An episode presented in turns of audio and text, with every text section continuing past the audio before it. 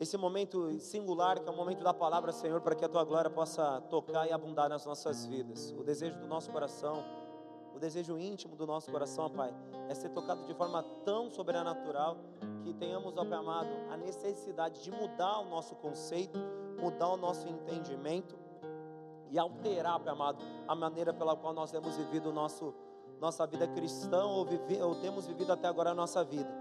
Porque o poder do Evangelho é para curar, para salvar, mas principalmente para transformar.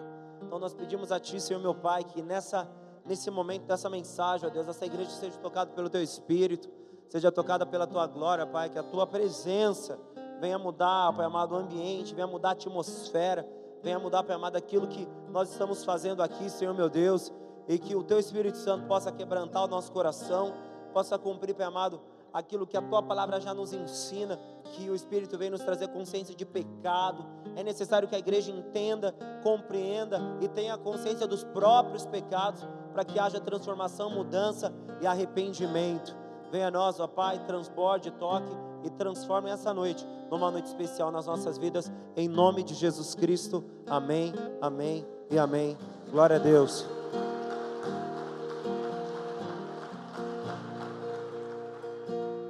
Amém ou não? Glória a Deus. Me ajuda aqui, por favor.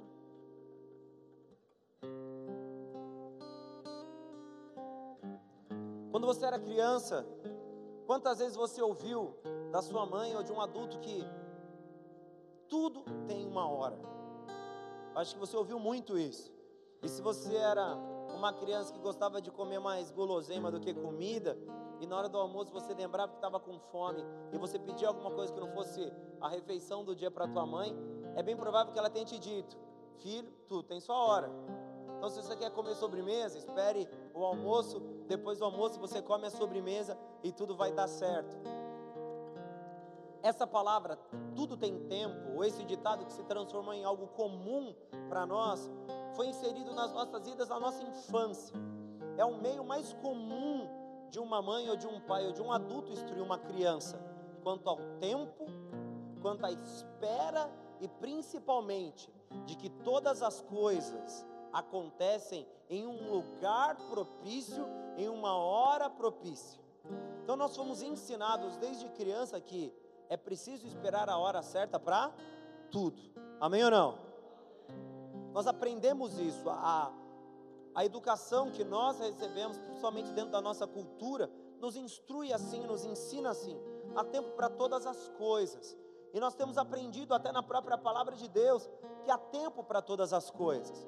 Então, dentro da nossa consciência social, dentro da nossa, do nosso relacionamento humano, um elemento comum para nós é que é preciso esperar o momento, é preciso estar no lugar certo, é preciso é que o ambiente ou a circunstância seja favorável para que você tome uma decisão, para que você alcance alguma coisa, coisa ou faça alguma coisa. Essa é a base da nossa vida. Se você é de uma família tradicional, comer no sofá não é aceitável. Se almoça na mesa. Essa é a base. Esse é o lugar certo, é o lugar propício é onde as coisas acontecem. No entanto, quando nós começamos a construir a nossa identidade através de reguladores morais, nós começamos a entender a nossa vida como se fosse um protocolo. Tem um jeito de começar, tem como as coisas acontecem no meio e tem como elas terminam, sempre.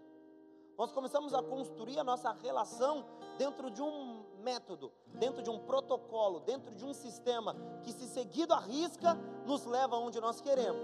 Mas que, se em algum momento ele for quebrado, tudo aquilo que nós desejamos não vai ser alcançado, porque o método foi quebrado, o sistema foi quebrado, o protocolo foi quebrado. Assim, quando nós acordamos, pelo menos na nossa cultura aqui no nosso estado, a gente vai tomar um cafezinho preto com leite, comer um pão. Porque dentro do protocolo da nossa cultura, essa é a refeição matutina. Dentro da nossa cultura, o almoço é quando a gente faz a principal refeição. À tarde a gente toma um lanchinho e à noite, se der fome, a gente janta ou come alguma coisa de acordo com a cultura da nossa casa. Mas nós temos um protocolo, nós temos um modelo, nós temos uma estrutura. Isso foi inserido nas nossas vidas através dos nossos pais. A Bíblia colabora com isso quando nós lemos o texto de Eclesiastes dizendo que a, a hora ou há tempo para todas as coisas debaixo do sol ou debaixo do céu. Nosso entendimento então, então está claro. Há tempo para tudo, eu tenho que aprender a me submeter a esse tempo, e quando as coisas forem favoráveis, tudo bem, mas quando as coisas não forem favoráveis, eu vou esperar até que elas se, elas se tornem. Vamos fazer de conta que a gente tem paciência para esperar as coisas. Só que existe um elemento na vida do cristão que ela não depende de hora, nem lugar e nem circunstância. Diferente de todo o processo ritualístico que nós criamos para adorar a Deus, existe algo que Deus procura e que, por lógica, nos impede de oferecer a Ele apenas em lugares propícios. Ou seja, Deus, quando observa a sua criação, Ele não procura necessidades a serem supridas. Quando Deus observa a sua criação, Ele tem por intenção procurar algo que ela lhe concede.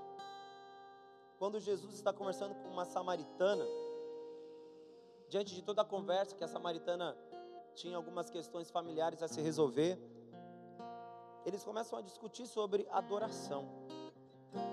E dentro da discussão entre Jesus e a samaritana sobre adoração, ela levanta uma condição, que primeiro, ela adora no monte Gerizim, que era um monte onde os samaritanos estabeleceram um templo de culto, e os de Jerusalém, ou os judeus, iam para o templo para poder adorar a Deus. E dentro do diálogo entre a samaritana e Jesus, ela diz assim: Vocês dizem que o lugar certo é em Jerusalém. E Jesus, com uma resposta direta, diz: Nós o conhecemos porque a salvação veio dos judeus. E vocês adoram o que não conhecem, nós adoramos o que conhecemos. Jesus, naquele diálogo com aquela mulher, ele trata que a adoração vinda dos judeus era em virtude da manifestação de Deus através da vida deles. E a adoração oferecida pelos samaritanos era em resultado da vontade deles de adorar a Deus. Então a vontade dos samaritanos fez com que eles adorassem a Deus no Monte Gerizim. E a cultura judaica fez com que os judeus adorassem a Deus em Jerusalém. Só que a discussão entre os dois não se baseia entre o lugar da adoração. Porque se Deus ou Cristo fosse superficial ao ponto de limitar uma discussão ao lugar onde deve-se ou não adorar, nós veríamos uma simplicidade e honestamente, nós veríamos em Jesus Cristo algo tão raso que me assustaria que o Messias, o Deus revelado entre os homens, fosse tão superficial em coisas espirituais.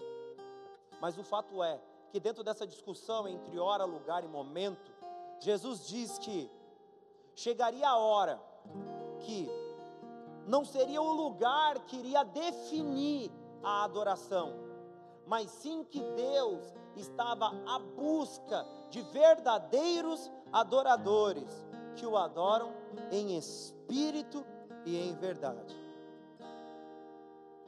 Se Deus procura verdadeiros adoradores que adoram em espírito e em verdade, Ele está falando do quê? Desse momento que nós, que nós escolhemos para nos reunirmos? Jesus Cristo diz que Deus procura que as igrejas se encontrem, se reúnam, se organizem, para que elas possam prestar culto porque aquilo que elas fazem durante a cerimônia religiosa é efetivamente aquilo que Deus tem esperado? Ou Jesus, que não era superficial, estava tratando de um assunto muito mais complexo e profundo do que a própria samaritana era capaz de compreender? Quando essa discussão é levantada entre Jesus e a samaritana, essa conversa, nós começamos a notar, queridos, que algo está um pouquinho errado na nossa consciência religiosa. Primeiro, nós escolhemos lugares de adoração. Segundo, nós queremos que o ambiente seja propício para que a nossa, adoração, que a nossa adoração seja oferecida. Terceiro, se eu não me encontro em condições, ou eu acredito que eu não estou bem para prestar culto a Deus, eu escolho não ir à igreja e assim eu me isento da adoração. Nós começamos a perceber que a nossa identidade cultural tem afetado diretamente a nossa identidade espiritual. Porque nós escolhemos lugares de adoração. Nós temos buscado lugares que sejam propícios, cultos, são propícios. Reuniões de crentes são propícias. Nós começamos a construir a nossa identidade de servos de Deus, se baseando no lugar onde nós nos encontramos, e esse lugar é tão favorável que o meu culto funciona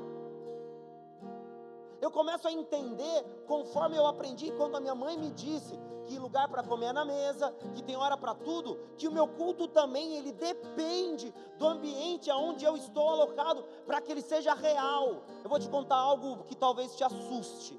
Um homem chamado Estevão estava de joelhos, sendo apedrejado. A Bíblia diz que ele adorou ao Senhor e os céus estando abertos, ele viu a glória de Deus e assim ele pede para que o Senhor não impute como pecado aquele homicídio na vida dos homens que o apedrejaram. A consciência de adoração é que em momentos de apedrejamento eu não estou preparado para adorar a Deus. Porque a princípio não é lugar mais confortável, sendo tomando pedrada na cabeça de mão levantado glória ao Senhor. Pelo menos eu acho, não sei se você gosta, né? Aí é uma opção pessoal. Pior ainda é pelo fato de que eu estou sendo apedrejado por aquilo que eu preguei. Ou seja, tudo aquilo que compôs a minha vida espiritual é a razão pela qual estou sendo sentenciado à morte. E assim foi com Estevão. Mas algo que sempre me intrigou é porque um homem que sofria estava disposto a adorar porque a consciência de adoração dele não estava alocada em ambientes, não estava alocado em confortos, não estava alocado em lugares propícios, mas sim na consciência de quem era o seu Deus e principalmente de quem ele próprio era. Quando nós começamos então a considerar o diálogo da samaritana com Jesus, nós começamos a lembrar de coisas que talvez foram perdidas através do protocolo criado por nós mesmos para oferecermos culto e louvor a Deus. Abra sua Bíblia em 1 Coríntios capítulo 10, no verso 31.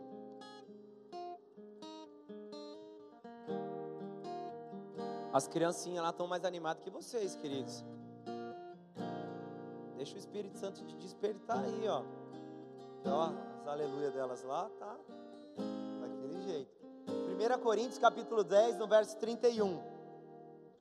Diz assim a palavra do Senhor. Deu pau? Ô, Débora, eliminado.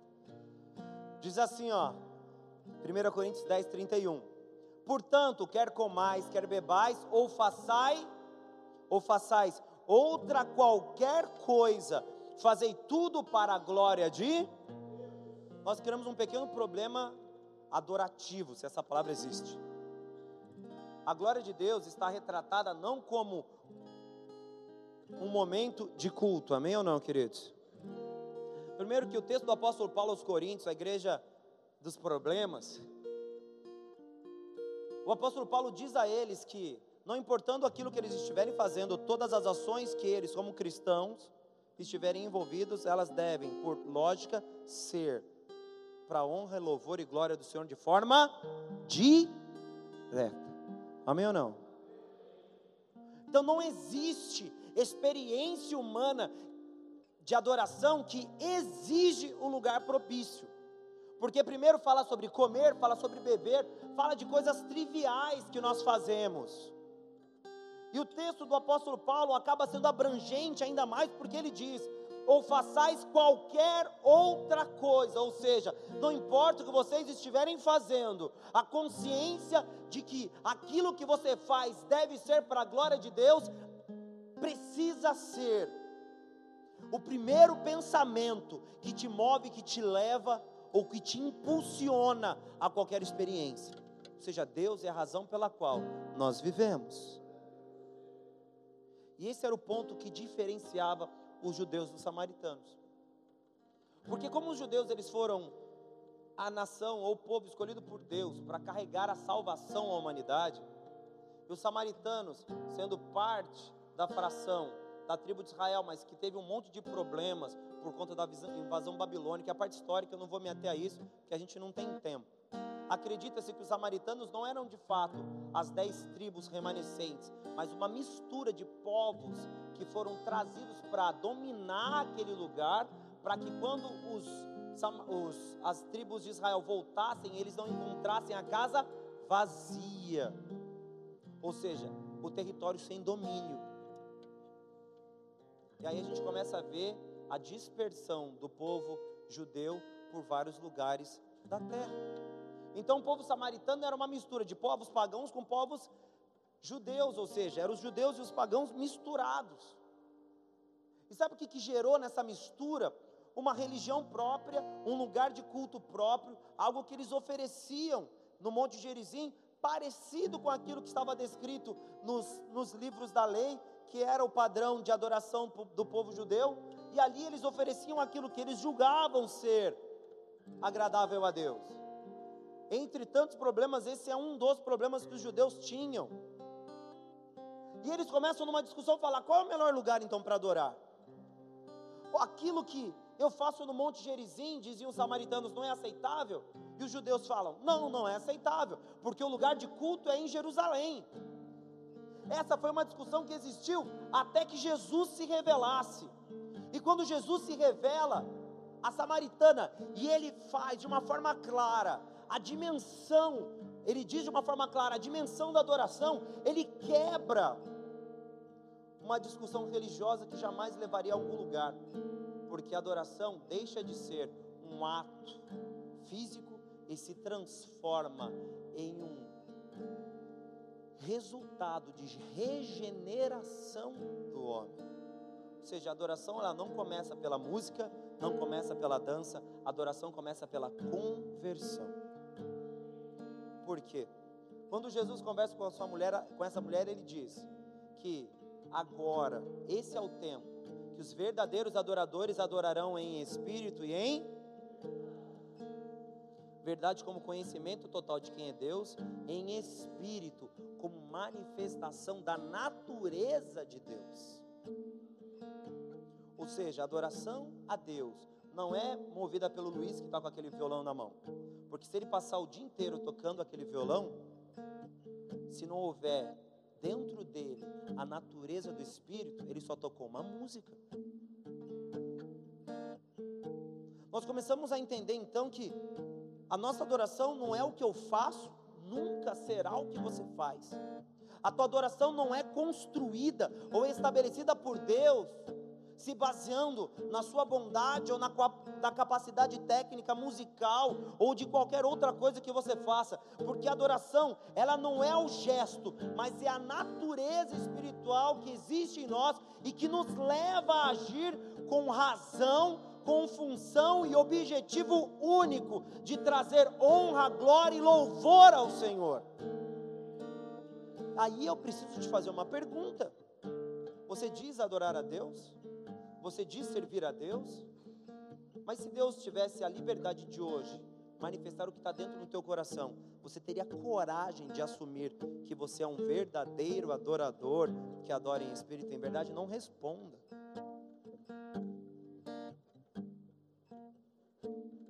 Será que a sua adoração realmente reflete a experiência de regeneração do teu caráter ou ela reflete a habilidade técnica que você tem em fazer alguma coisa? Será que a sua adoração é algo que você aprendeu através de anos de estudo ou é simplesmente a beleza da conversão e da mudança de vida que foi gerada pelo próprio Espírito dentro de você?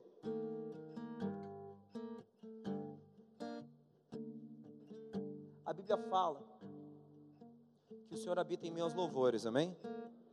Um dia nós acreditamos que isso tem a ver com música. Sabe o que a gente faz? Toca para criar um ambiente onde a glória de Deus se revela. Limitamos a profundidade do que representa estar com Deus a uma dimensão humana. E será que é isso que Deus tem procurado? Canções bonitas? Será que o que Deus tem procurado é igrejas que se encontram para poderem oferecer o melhor que elas têm? Ou Deus tem procurado cristãos que se encontram, que se organizam para reverenciar a Deus através da perfeita transformação dos seus caráteres, e mesmo que elas não tenham ainda atingido a perfeição, como o apóstolo Paulo diz, não que eu diga que eu já alcancei, mas eu continuo deixando as coisas que para trás fico, prossigo para o alvo. O apóstolo Paulo começa a tratar então aquilo que a gente chama como adoração de mudança, de transformação, de regeneração de caráter, a necessidade de afetar o ser humano de forma tão profunda que ele não pode mais escolher momentos para adorar a Deus, porque aquilo que Deus fez através do próprio Filho se torna adoração,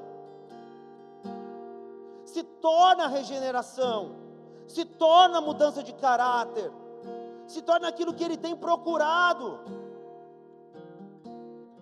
Posso ouvir um amém, queridos? Vocês estão entendendo?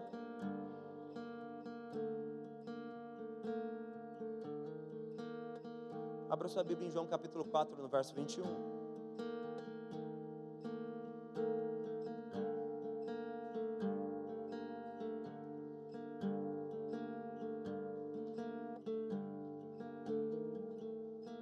Assim, João 4, 21.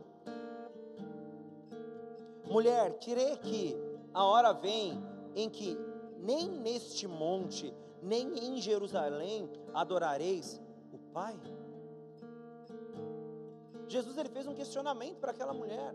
Você crê que vai chegar o tempo que a adoração não vai ser definida pelo lugar? Você crê que isso vai acontecer? E sabe a quem Jesus atrela essa frase? Se você já leu, e é bem provável que você já conhece esse texto, Jesus atrela essa mudança de ambiente de adoração a um evento, a revelação do Messias. Porque Jesus ele faz uma pergunta através de uma afirmativa. Se você olhar o seu sua Bíblia, não tem um ponto de interrogação. Ele faz uma afirmativa você crê que vai chegar esse momento em que os adoradores não vão procurar montes e nem Jerusalém? Você acredita nisso?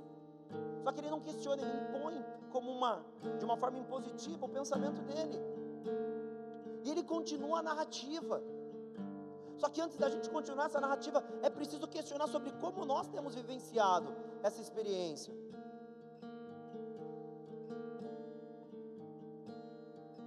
Como nós temos vivenciado nossa experiência de relacionamento com Deus. Nossa experiência é o resultado de um culto maravilhoso. Nossa experiência é resultado de uma grande obra. A nossa experiência é resultado da nossa habilidade natural de produzir ou fazer coisas, ou a nossa experiência é motivada pelo milagre da transformação de homens pecadores como nós éramos em homens salvos.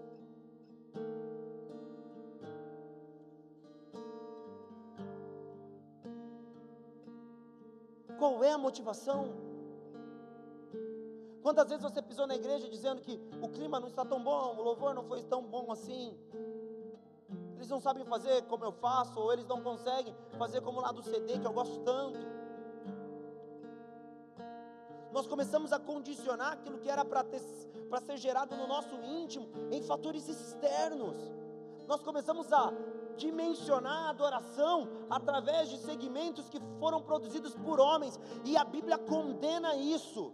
De que no final dos tempos os homens transformariam a glória de Deus em imagem humana, em imagem natural, construindo ídolos para si próprios.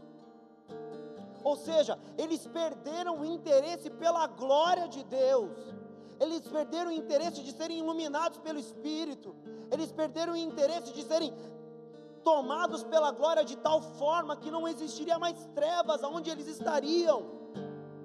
E sabe por que nós fazemos isso? Porque o conforto do lugar certo, na hora certa, nos dá o privilégio de não termos obrigação com aquilo quando estamos longe. O conforto de entendermos que culto se presta a Deus na igreja é para que nós, quando estamos longe dela, não tenhamos o mesmo peso moral de termos que ter o caráter esperado. Nós buscamos subterfúgios que fazem com que a nossa natureza possua espaços livres para viver e proceder como nós entendemos, mas não foi isso que o Cristo falou. Jesus diz para aquela mulher que viria um tempo aonde a adoração não seria no monte e nem em Jerusalém. E sabe que tempo é esse? O nosso. Esse tempo não é um tempo futuro ou um tempo passado, é o nosso tempo, aonde os verdadeiros adoradores o adorariam em espírito e em verdade, onde a natureza da adoração não seria mais o protocolo, mas seria o resultado. Aquilo que aconteceu dentro de nós. Que a adoração não seria o nosso culto prestado a Deus como canção, mas sim o coração do adorador através da canção.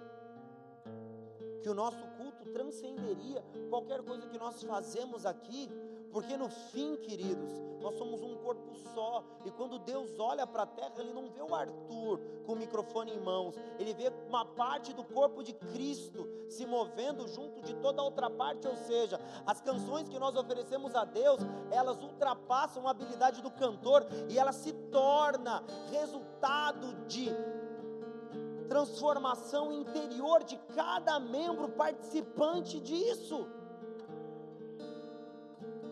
Ou seja, dentro de nós, nas nossas entranhas, durante as canções, a adoração flui, não de nossa boca, mas da nossa natureza transformada.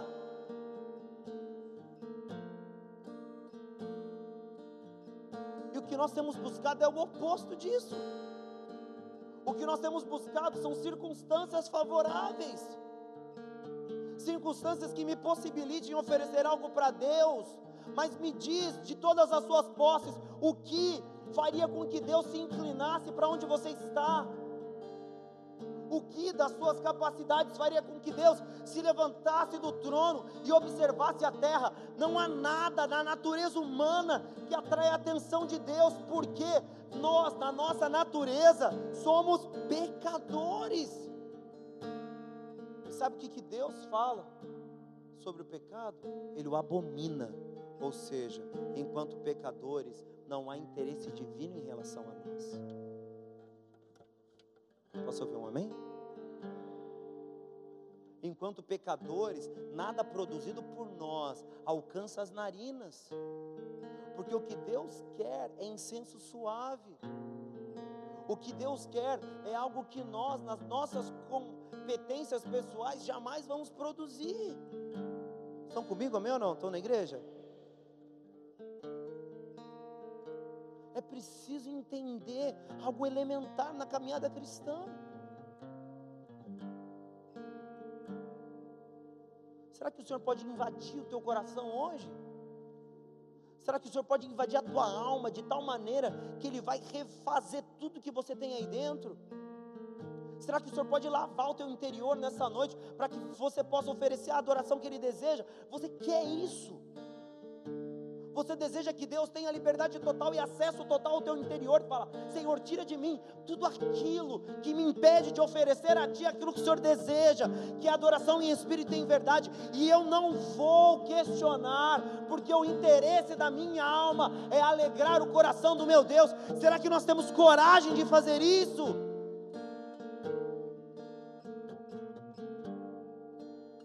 Ou nós queremos um lugar propício? Se o Senhor falar, eu faço.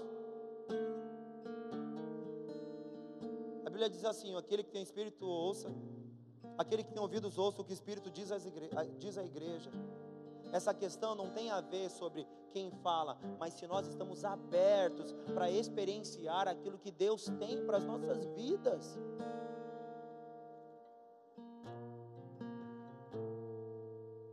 Conversa com a samaritana foi essa. Uma mulher com cinco maridos que não sabia mais nada de quem era marido dela que acreditava que em Gerizim era o lugar certo, porque a cultura dela ensinou isso, e aí vem o Salvador dizendo que não vai mais precisar de monte e nem de Jerusalém, porque não é isso que Deus tem procurado.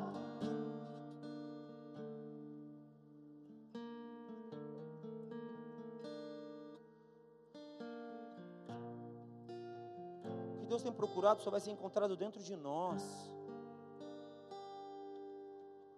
ele pode ser expresso por algo que nós fazemos, mas ele não é o que nós fazemos. Posso ouvir um amém ou não?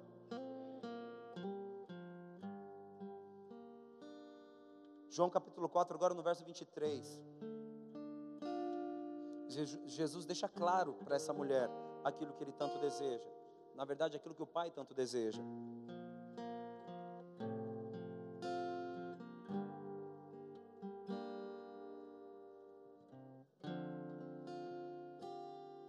diz assim: Mas a hora vem, e agora é, em que os verdadeiros adoradores adorarão o Pai em espírito e em verdade, porque o Pai procura a tais que assim o adore.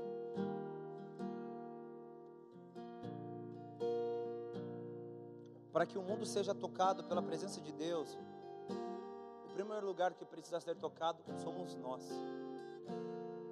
Para que a glória de Deus invada essa cidade e a gente possa ver se cumprir o um mais um igual a cem mil, é preciso que em ambientes como este, a adoração flua de forma tão poderosa e sobrenatural que nós mesmos não suportaríamos essa presença e nos renderíamos de joelho, clamando por misericórdia, clamando por perdão, porque nós seríamos indignos de termos essa presença entre nós. E dentro da nossa indignidade, Deus nos tiraria da obscuridade, nos encheria com um tesouro de valor dentro de nós, para que o mundo conhecesse a Ele. Mas quando nós falamos de adoração, nós falamos desse clima que uma boa música produz, que um bom cantor é capaz de produzir, que uma boa apresentação é capaz de fazer, mas que contraria em gênero, número e grau tudo o que o Senhor tem esperado de nós. Se você é um bom funcionário, você adora a Deus. Sabia disso? você honra o seu patrão, como escravo honra o seu senhor, você adora a Deus. Você procura argumento para ser o pior funcionário da tua empresa, porque você acha que o seu salário era indigno. Quando o apóstolo Paulo escreve esse texto, ele dá direção para os escravos, ou seja, pior ambiente profissional é o de escravo. Não tem FGTS, não tem salário, não tem nada. O que ele ganha de benefício é menos uma chibatada nas costas para poder aliviar as costas dele para ele continuar no serviço. E o texto que padroniza o caráter da igreja diz: trabalhe para que o escravo trabalhe para o seu senhor como se estivesse trabalhando para Deus. Chega até ser sem sentido compreender que um escravo deveria oferecer a sua vida para alguém que o domina, como se estivesse fazendo isso para Deus, porque a natureza da adoração ela afeta a nossa natureza comportamental porque a conversão é o que? A morte de um homem antigo e o ressurgimento de um homem que foi feito à imagem e à semelhança de Deus, tal qual o propósito do Senhor em Gênesis. É isso que Deus quer fazer novamente, vir à terra, o homem que éramos para ser, as mulheres que vocês eram para ser mulheres, mas que por conta do pecado vocês não são. E para isso, a nossa adoração ela passa primeiro pela mudança interior, a mudança do nosso ser.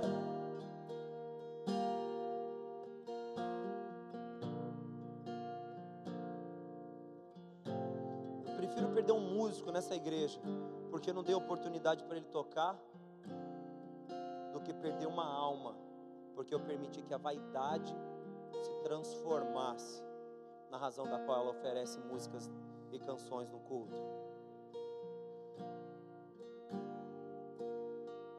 Porque a natureza da igreja ela tem que ser restaurada para que ela possa cumprir a sua chamada e a sua vocação. Só que a natureza da igreja também diz respeito a quem é cada um de nós. Se você hoje se perguntasse quem é o seu Deus, o que você diria? Meu Deus é o Deus Pai, Jeová, o nome impronunciável, o Eterno, sei lá o termo que você usar. Mas eu não te perguntaria para você expressar isso por meio de palavras. Eu diria: como eu posso ver Deus em você? Como eu posso testificar que o Senhor ele é um componente real da tua vida e da tua devoção?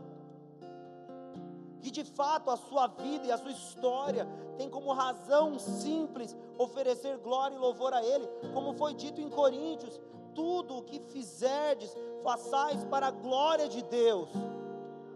Será que a igreja é vista hoje como ambiente de glória, onde a presença maravilhosa e majestosa do Senhor se revela? Ou nós vemos cada um buscando aquilo que ele julga ser a verdadeira doutrina e o verdadeiro pensamento? Ao invés de simplesmente cumprirem a chamada espiritual, querem descobrir quem é o mais certo, aonde existe adoração nisso se a grande verdade é que todos pecaram e destituídos foram da glória de Deus, há uma necessidade de restauração. João, 1 João capítulo 1.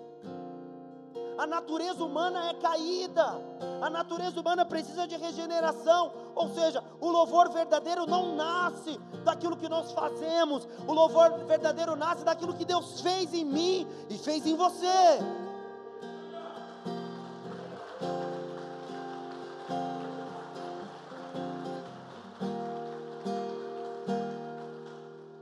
isso Jesus fala que a samaritana não o conhecia.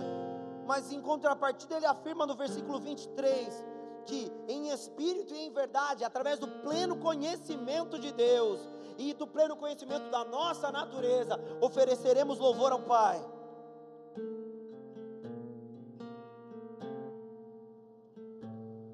É muito mais profundo do que musiquinha no culto. É muito mais profundo do que ensaios para oferecer a melhor canção.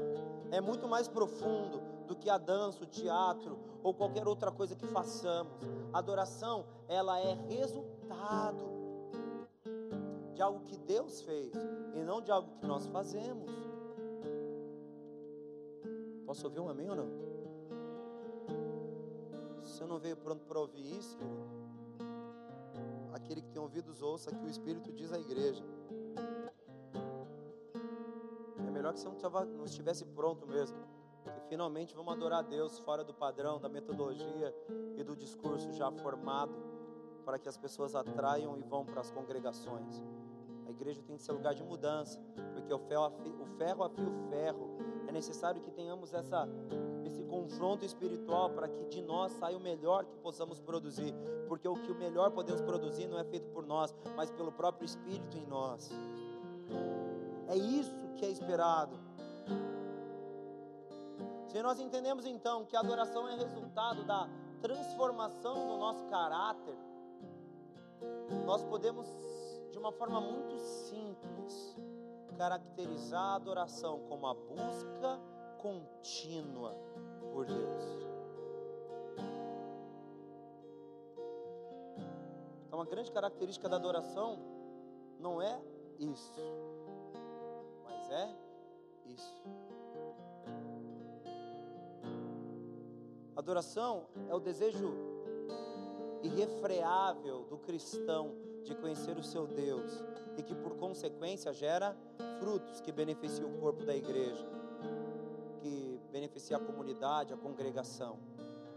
Que o nosso desejo irrefreável de ouvir conseguirmos Ele falar conosco é tão profundo e tão grande que nesses diálogos e conversas sempre existe algo que beneficia a congregação. E aí a gente vê canções sendo compostas não para vender CD, mas canções sendo compostas como resultado de milagre, como resultado de adoração, como resultado de regeneração, tal qual nós vemos os 150 salmos, que são versos escritos por Davi e Salomão no Antigo Testamento, que eram nada mais nada menos do que experiências que eles tiveram com Deus.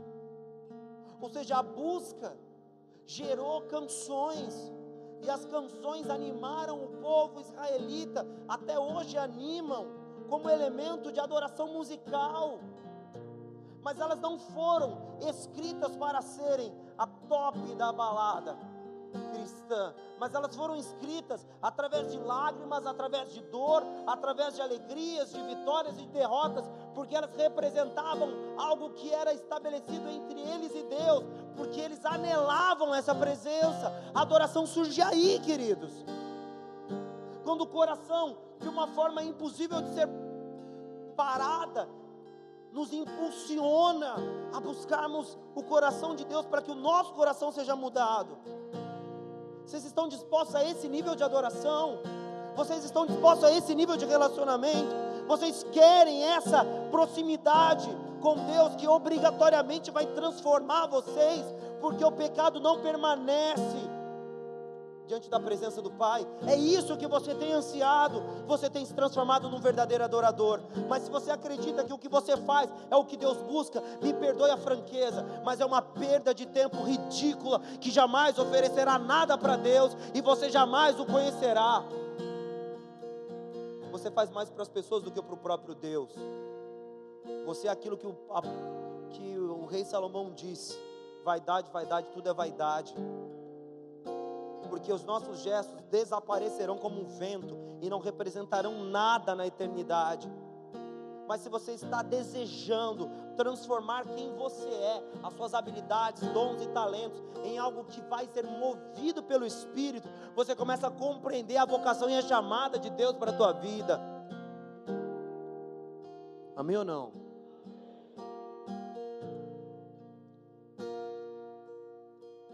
Talvez versículo 22 do capítulo 4 de, de João possa ser dito para você: vocês adoram o que não sabem, nós adoramos o que sabemos, porque a salvação vem dos judeus.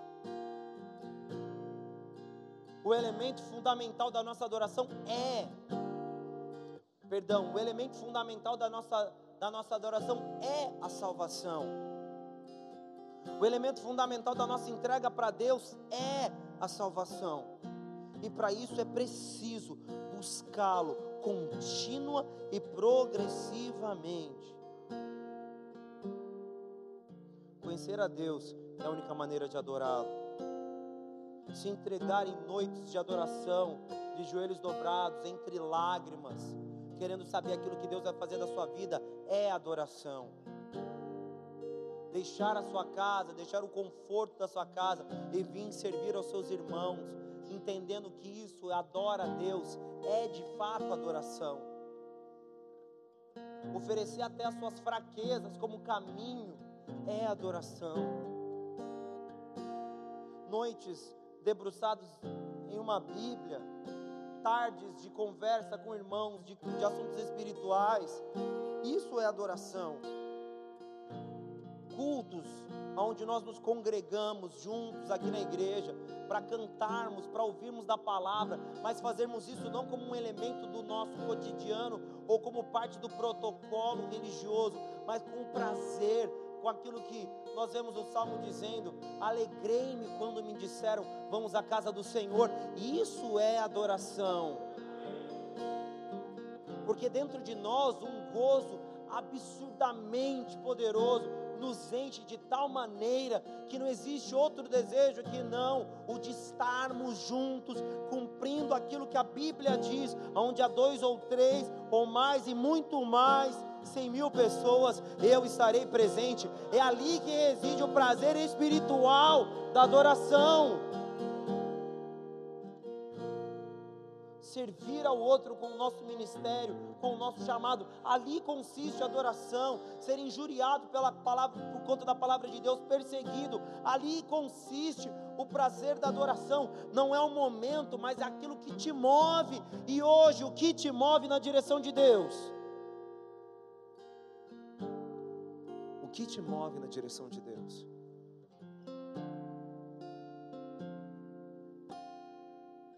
que te move?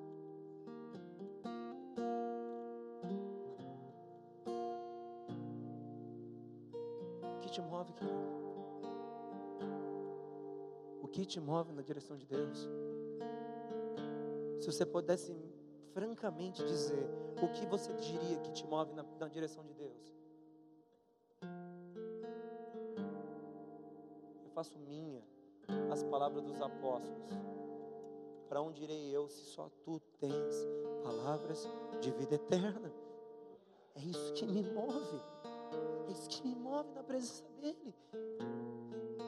Para onde eu iria se só Ele tem palavras de vida eterna? Não há por que fugir, não há por que abandonar minha congregação, não há por que abandonar a minha vocação. Se só Ele tem palavras de vida eterna, eu vou perseguir naquilo que Ele me deu, naquilo que Ele me chamou, naquilo que Ele me vocacionou. Isso consiste a minha adoração, conhecê-lo cada dia mais, mais profundamente, até que seja alcançado o dia perfeito, onde Ele me transformará no varão perfeito e eu vou para Ele. Porque como Enoque, Ele me tomará para si, e é assim que eu vejo a morte. É Deus tomando para si aquilo que Ele já escolheu e tratou como perfeito. Essa é adoração em espírito e em verdade. Essa é adoração desejada. Efésios capítulo 4, versos 22, 23 e 24. Diz assim a Escritura. Efésios capítulo 4, versos 22, 23 e 24. Que quanto ao trato passado, vos despojeis do velho homem, que se corrompe pelas concupiscências do engano, e vos renoveis no espírito da vossa mente, e vos revistais do novo homem, que segundo Deus é criado, verdadeira justiça e santidade.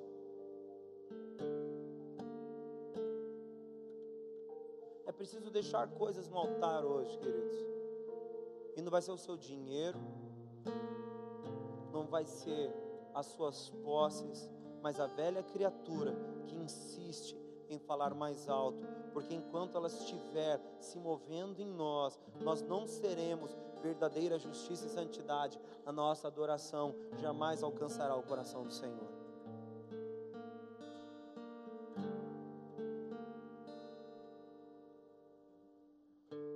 Você está preparado? Você deseja isso?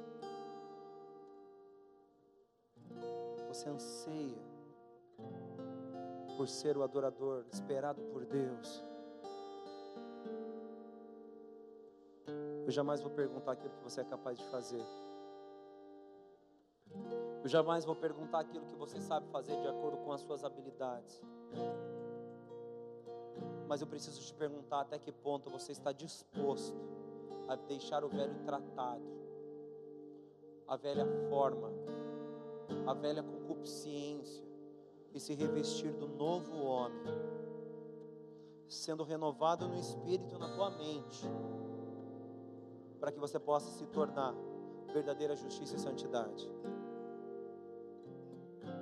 Porque saber versículo, questionar o pregador é fácil. Extremamente fácil. Difícil é usar o quanto a gente sabe e praticar isso como parte da nossa profissão de fé. Porque isso tira a gente do lugar certo. Porque isso nos obriga a adorarmos a Deus em todos os lugares, em todas as circunstâncias.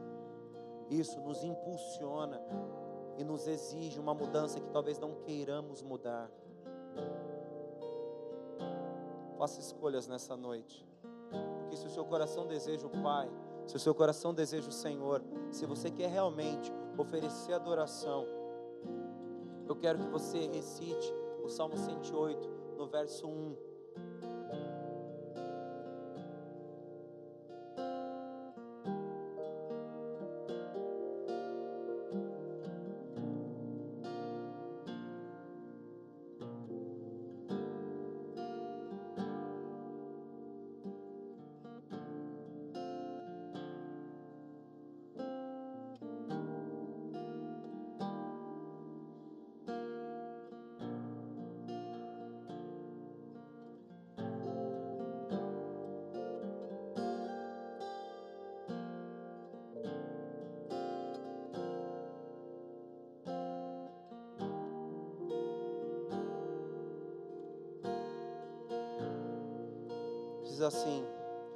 Preparado está o meu coração, ó Deus, cantarei e salmodiarei com toda a minha alma. Se você está disposto, você vai ter que oferecer adoração dessa maneira. Não vai cantar com a tua boca, não vai cantar com a sua garganta, não vai cantar com a tua mente, mas você vai oferecer adoração com toda a sua alma porque é isso que os arrependidos fazem, é isso que os transformados fazem, é isso que aqueles que são nova criatura fazem.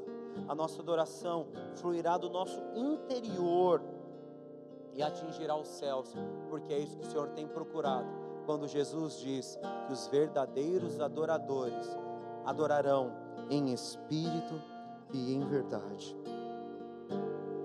Feche seus olhos, querido, fique de pé em nome de Jesus.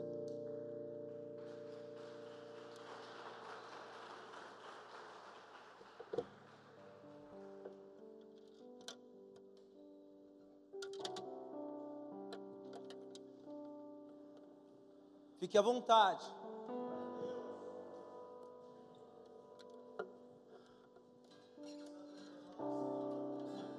A Ti, Senhor, que tudo sabes, que tudo vê.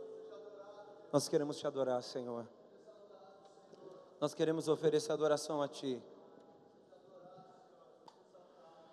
Nós queremos oferecer adoração a Ti. Nós queremos oferecer adoração a Ti. A Ti, Senhor, que tudo sabes, que tudo vê. Nós queremos te adorar. Nós queremos oferecer adoração, nós queremos oferecer louvor. Abunda a nossa alma, nós queremos fazer algo, ó Deus amado, que as nossas gargantas não serão capazes de fazer. Nós queremos produzir adoração na alma. Nós queremos produzir adoração no nosso íntimo. Nós queremos produzir adoração no interior do nosso ser. Um lugar onde as suas mãos tocaram, um lugar onde o teu espírito transformou. Queremos a ti, Senhor. Oh, vem, Senhor, vem, Senhor. Vem, Senhor. Entrega a Ele a tua voz, entrega a Ele a tua alma. Deixa que o Espírito Santo produza adoração em você. lá, Deixa que o Espírito Santo produza adoração em você. Talvez são pecados a serem confessados.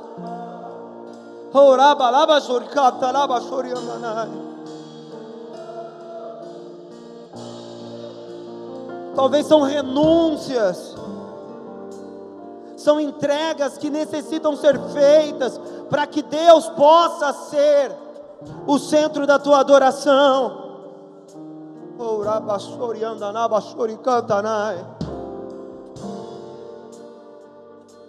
Oh Senhor, Senhor, Senhor, nós te desejamos, ó Deus. A ti, Senhor, que tudo sabe, que tudo vê, o meu louvor, o motivo do meu cantar. És minha vida, és o meu tudo, a voz de Deus em meu coração. Eu me curvarei diante de ti, pequeno sou, mas entende que és Deus, és a razão do meu viver és vivo, eu sei. Tu és Jesus, rejeitado pelo mundo, tu és a paz, desejada pelos santos, és a palavra, és o caminho, se há espinhos, és a graça, a tua voz é clara como um dia de sol, o teu amor necessito ter, tu és Deus, te adorar é o prazer de quem crê em ti. Não há mais nada do que eu possa dizer. Não há palavras para eu descrever o teu favor, o teu perdão, tua glória e o teu perfume. Sente de longe, sei que tu estás a falar. A minha fé já me ensinou a escutar te amando. Eu estou sim, Jesus Cristo, eis-me aqui. Ouve a voz que sai do fundo desse coração.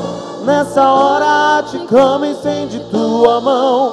Eu aqui sou, a clamar a ti, Jesus, Filho do Deus vivo. Ouve a voz que sai do fundo desse coração. Nessa hora te clamo, estende tua mão, salva-me, Senhor. És Deus, em ti terei vitória. Tu és Jesus, rejeitado pelo mundo, tu és a paz. És a palavra, és o caminho, se há espinhos, és a graça, a tua voz é clara como um dia de sol. Necessito ter, é o prazer de quem crê em ti.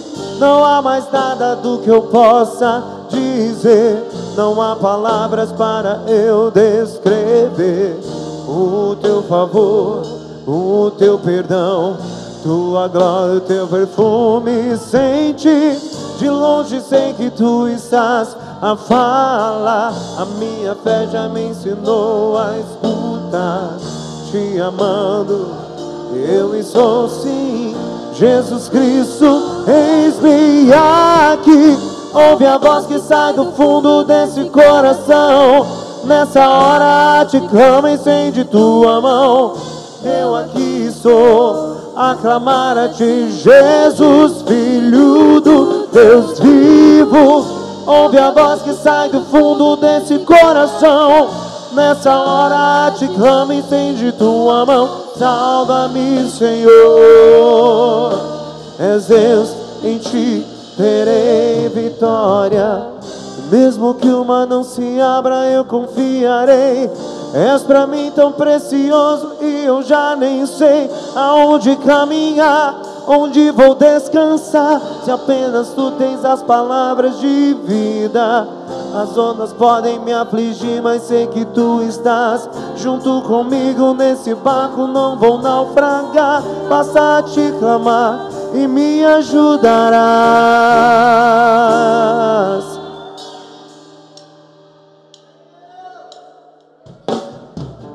Ouve a voz que sai do fundo desse coração. Nessa hora te clamo e estende tua mão.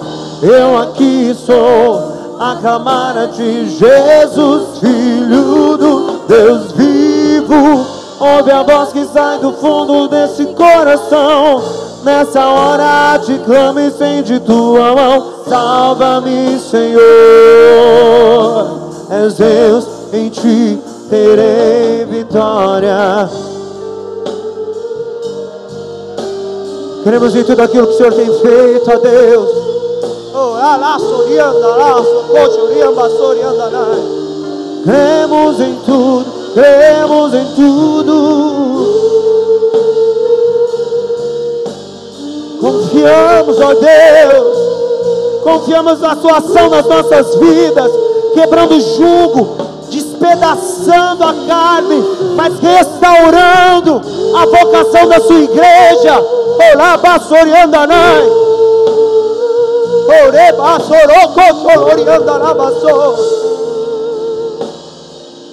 Oh Senhor, ouve a voz, ouve a voz, Senhor. Ouve o nosso clamor, ouve o pedido da nossa alma, Senhor, ouve o pedido do nosso ser. Queremos estar totalmente entregues a Ti, Senhor. Queremos, Senhor. Muda a nossa natureza, Pai. Que o Teu Espírito quebrante-nos.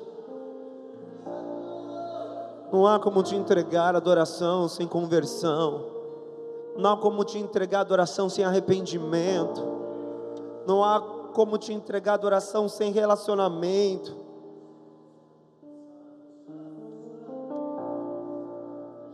Não há como.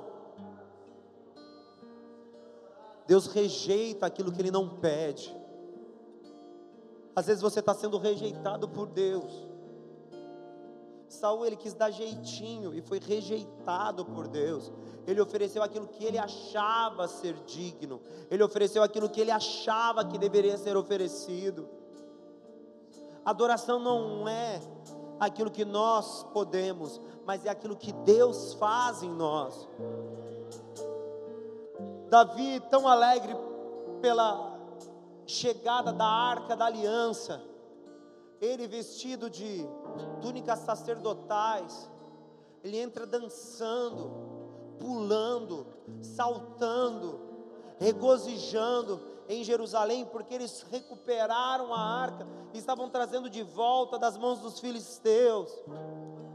Davi, ele regozijou pela presença de Deus. Ele teve prazer porque a presença de Deus estava ali. Davi espontaneamente dançou, espontaneamente pulou. Ele, ele venceu o protocolo. Ele ofereceu algo que não havia sido oferecido.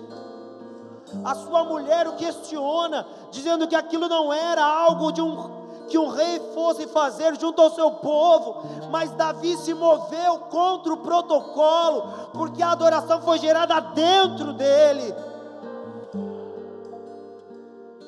contra o protocolo. Davi estabelece adoração permanente no seu tabernáculo em Jerusalém, no tabernáculo de Davi. Davi, ao invés de fazer como foi feito no tabernáculo de Moisés, ele dá acesso visual a todo o povo a toda a congregação, para que eles pudessem ver a arca, porque o desejo daqueles homens deveria ser de relacionamento com Deus. O desejo da adoração no tabernáculo de Davi não era estar em nenhuma congregação, mas era estar juntos, olhando fixos para o alvo. Não eram os músicos que ele estabeleceu que tocassem continuamente, mas era a arca que ali estava.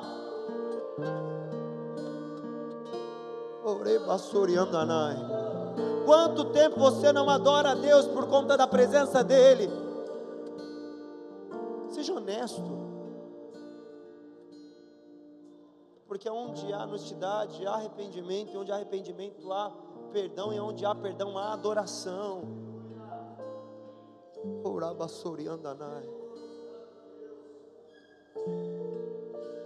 Essa tarde o Senhor me moía, querido, falando sobre isso. O Senhor me moía falando sobre isso e me moía, me perguntando onde estava a minha adoração.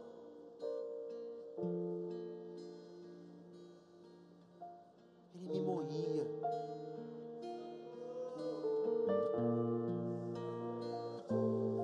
Orei basuri andanai, basuri cantanás. Queremos oferecer, Senhor. Queremos oferecer, Senhor que o meu pecado seja, Senhor, adoração ao teu nome, porque arrependido estou, arrependido, arrependido, arrependido. nossos pecados, limpe as nossas vestes, Senhor. Ora, pastor, anda, na basturicando. Mude-nos, mude-nos, Senhor, mude-nos, Senhor. Oh, Senhor. Oraba Soriandanai.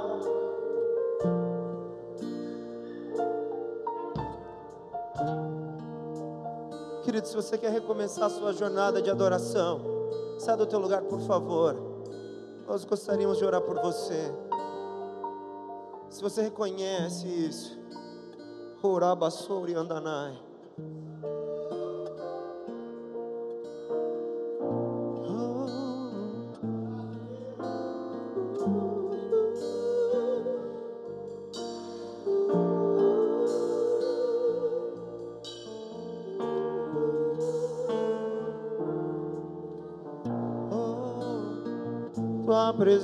Tua presença, tua presença. Tua presença.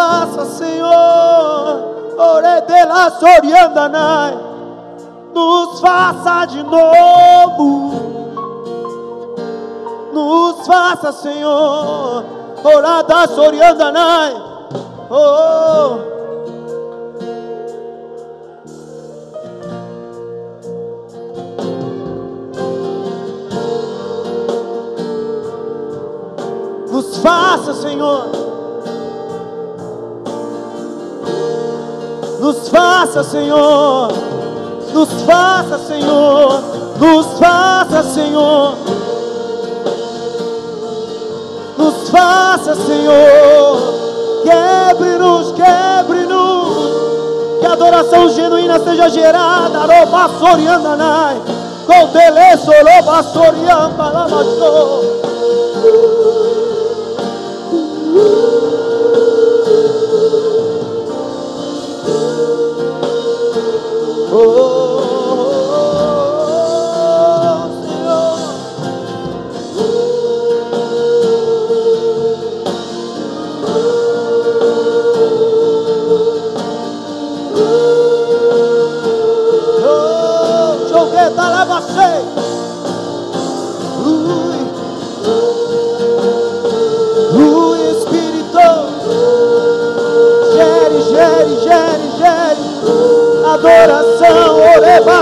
bana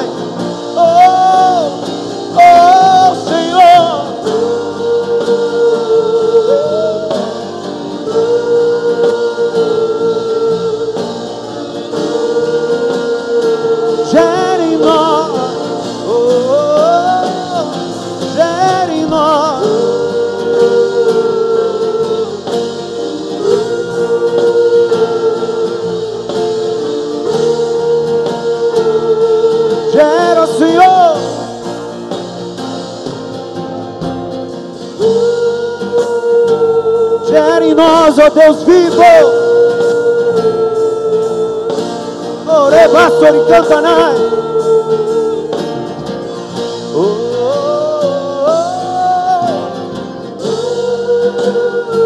ওরে বালা বালা বা সৈক্য কানা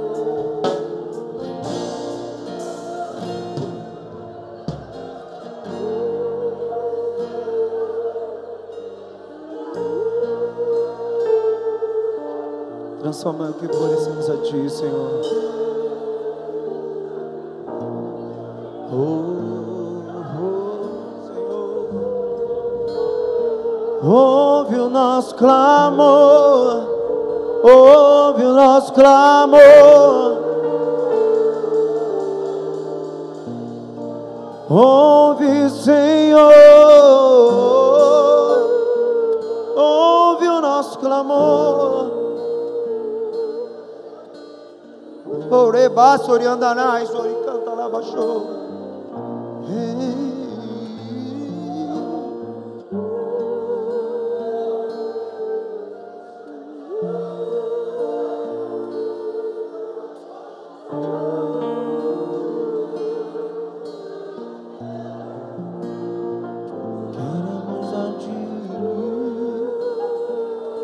Mudança, restauração, adoração.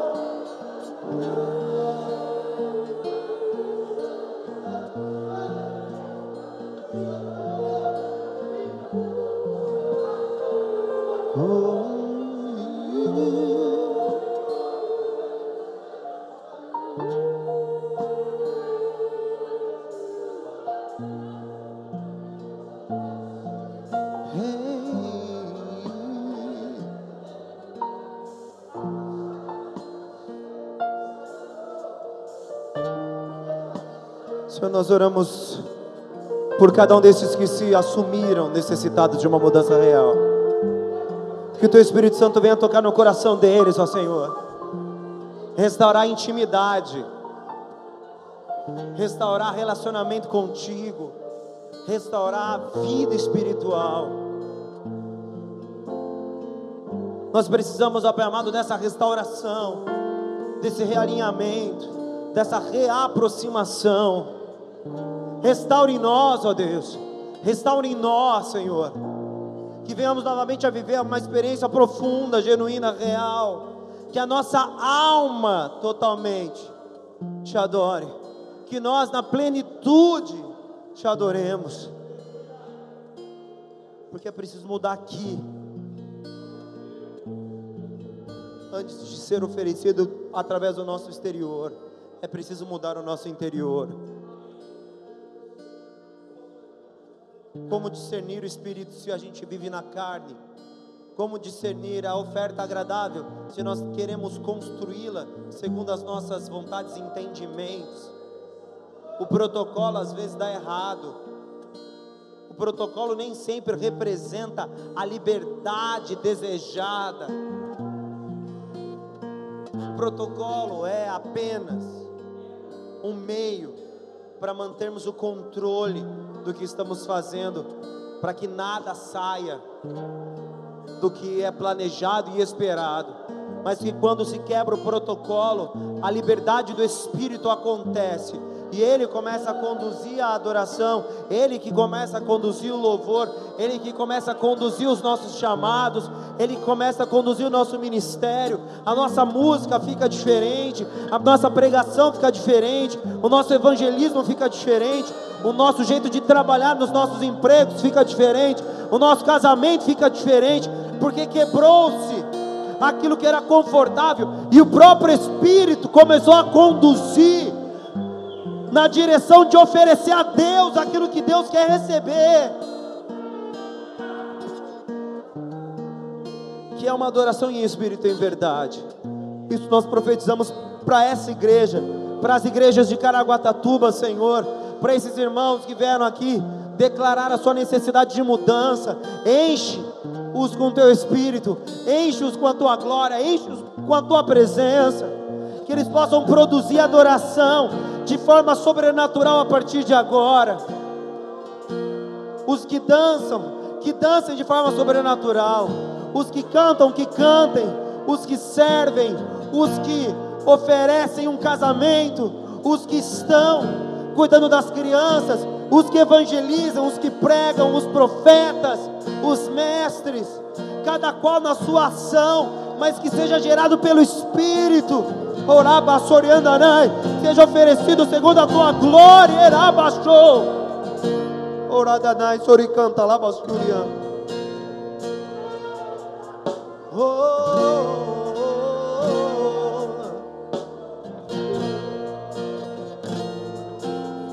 Queremos assim, Pai. Queremos a liberdade na qual o Senhor nos chamou. Queremos a liberdade na qual o Senhor nos conduziu. Gere neles adoração pura, adoração simples, adoração do arrependimento, Senhor, em nome de Jerebacotoriandanara, abaixou. Orebalabasuriandanara.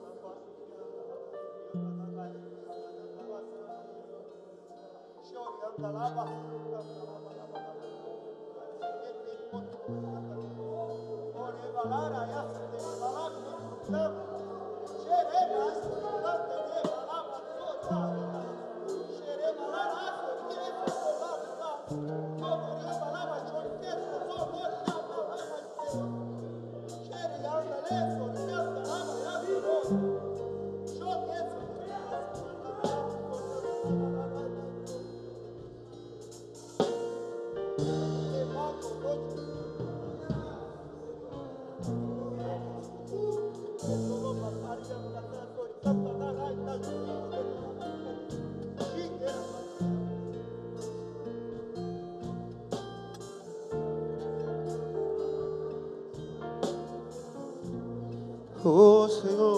Arebasuri cantanai. Aleluia. Levante suas mãos, querido. Que o grande amor de Deus Pai, se Deus é por nós, o Senhor é meu pastor, eu e a minha casa, oremos juntos, Pai nosso que estás nos céus. Venha a nós o teu reino, seja feita a tua vontade, assim na terra como nos céus. O pão nosso de cada dia dai-nos hoje, perdoe as nossas dívidas, assim como nós perdoamos aos nossos devedores, e não nos deixes cair em tentação, mas livra-nos do mal, pois é o reino, o poder e a glória para todos sempre. Amém, amém e amém.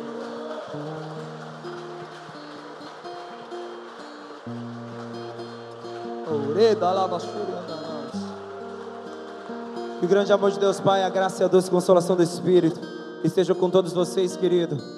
Queridos, desde hoje por toda a eternidade em Cristo Jesus. Vai na paz, Deus abençoe. Cumprimente seu irmão. Mude a trajetória da tua vida. Muda a tua adoração. Muda a sua entrega para Deus. Faça isso de maneira sobrenatural. Faça isso de forma sobrenatural. Deus abençoe, abraço teu irmão, glória a Deus. Amo vocês, querido, vai na paz. Bom